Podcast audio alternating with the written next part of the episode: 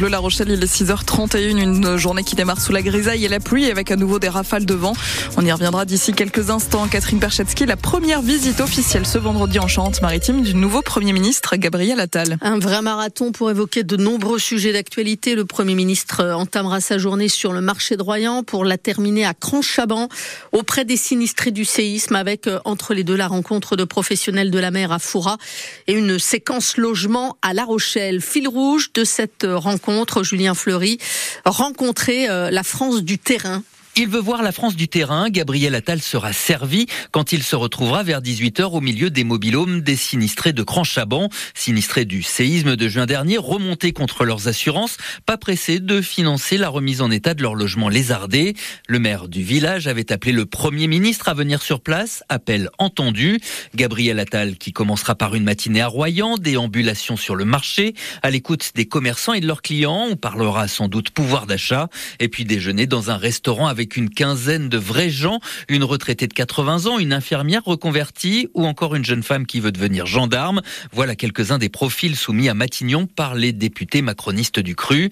À Royan, Gabriel Attal prendra encore le temps de rencontrer des agriculteurs avant de filer vers Foura où l'attend la filière conquilicole. La séquence de La Rochelle prévue à 16h a été la plus difficile à caler. Le maire voulait montrer la nouvelle école du quartier de Villeneuve-les-Salines. Il sera finalement question de logement sur la commune voisine de Loumeau au cœur de son nouvel écoquartier. Et vous retrouvez les détails de la visite de Gabriel Attal aujourd'hui en Charente-Maritime sur notre site internet francebleu.fr et sur l'application ici.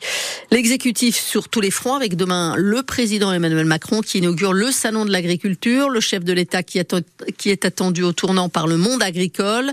Le président Emmanuel Macron a prévu un grand débat avec les syndicats agricoles, la grande distribution et les ONG pour esquisser l'avenir de la filière, mais ce sera sans les soulèvements de la terre à la demande expresse du président de la FNSEA, le premier syndicat agricole. L'Élysée s'est incliné, a renoncé donc à inviter le collectif des soulèvements de la terre pour garantir la sérénité des débats, a fait savoir l'Élysée. Des agriculteurs qui continuent d'occuper le terrain. Oui, en Charente, la FNSEA, les jeunes agriculteurs ont organisé hier des visites surprises dans une dizaine de grandes surfaces, à Rouillac, à Mansle, Montmoreau ou encore la Couronne. Ils sont venus constater par eux-mêmes l'origine des produits alimentaires et notamment des viandes vendues par la grande distribution. Vous avez les images à retrouver sur francebleu.fr. Demain, de nombreux rassemblements sont prévus en France, deux ans jour pour jour après le début de la guerre en Ukraine. Le 24 février 2022, les troupes armées russes entraient en Ukraine. Deux ans plus tard, l'armée ukrainienne perd du terrain et manque cruellement de munitions. En Charente, ce sont 600 Ukrainiens qui vivent aujourd'hui dans le département, essentiellement des femmes et des enfants. Ils ont même leur propre association. Olga Lopushko est la présidente de l'association Solidarité Charente-Ukraine. Elle témoigne au micro de Pierre Marsat. Il faut savoir que les papas sont là-bas et font la guerre ou ils sont pas sur la ligne de front mais ils font tourner l'économie tant bien que mal parce que économiquement c'est très très compliqué vu tout ce qui se passe malgré tout l'aide que l'Ukraine peut recevoir. L'économie normale euh, reprendra pas ses droits le temps que la guerre continue. L'aide humanitaire commence à manquer qu'au début c'était l'engouement, tout le monde voulait aider parce que c'était quelque chose d'horrible ce qui est arrivé. Maintenant c'est un petit peu plus difficile. Ils sont contents pour l'aide qu'ils ont reçu. Ils remercient toujours les Français, l'État, ce qu'ils ont reçu, mais leur but, c'est que la guerre se termine, que l'Ukraine gagne et qu'elle puisse revenir chez eux, reconstruire euh, le pays. C'est pour ça aussi qu'elle engrange euh, des expériences, des connaissances pour pouvoir après revenir euh, au plus fort chez eux. L'association Solidarité Charente-Ukraine qui organise un rassemblement demain après-midi à partir de 16h dans les jardins de l'hôtel de ville à Angoulême.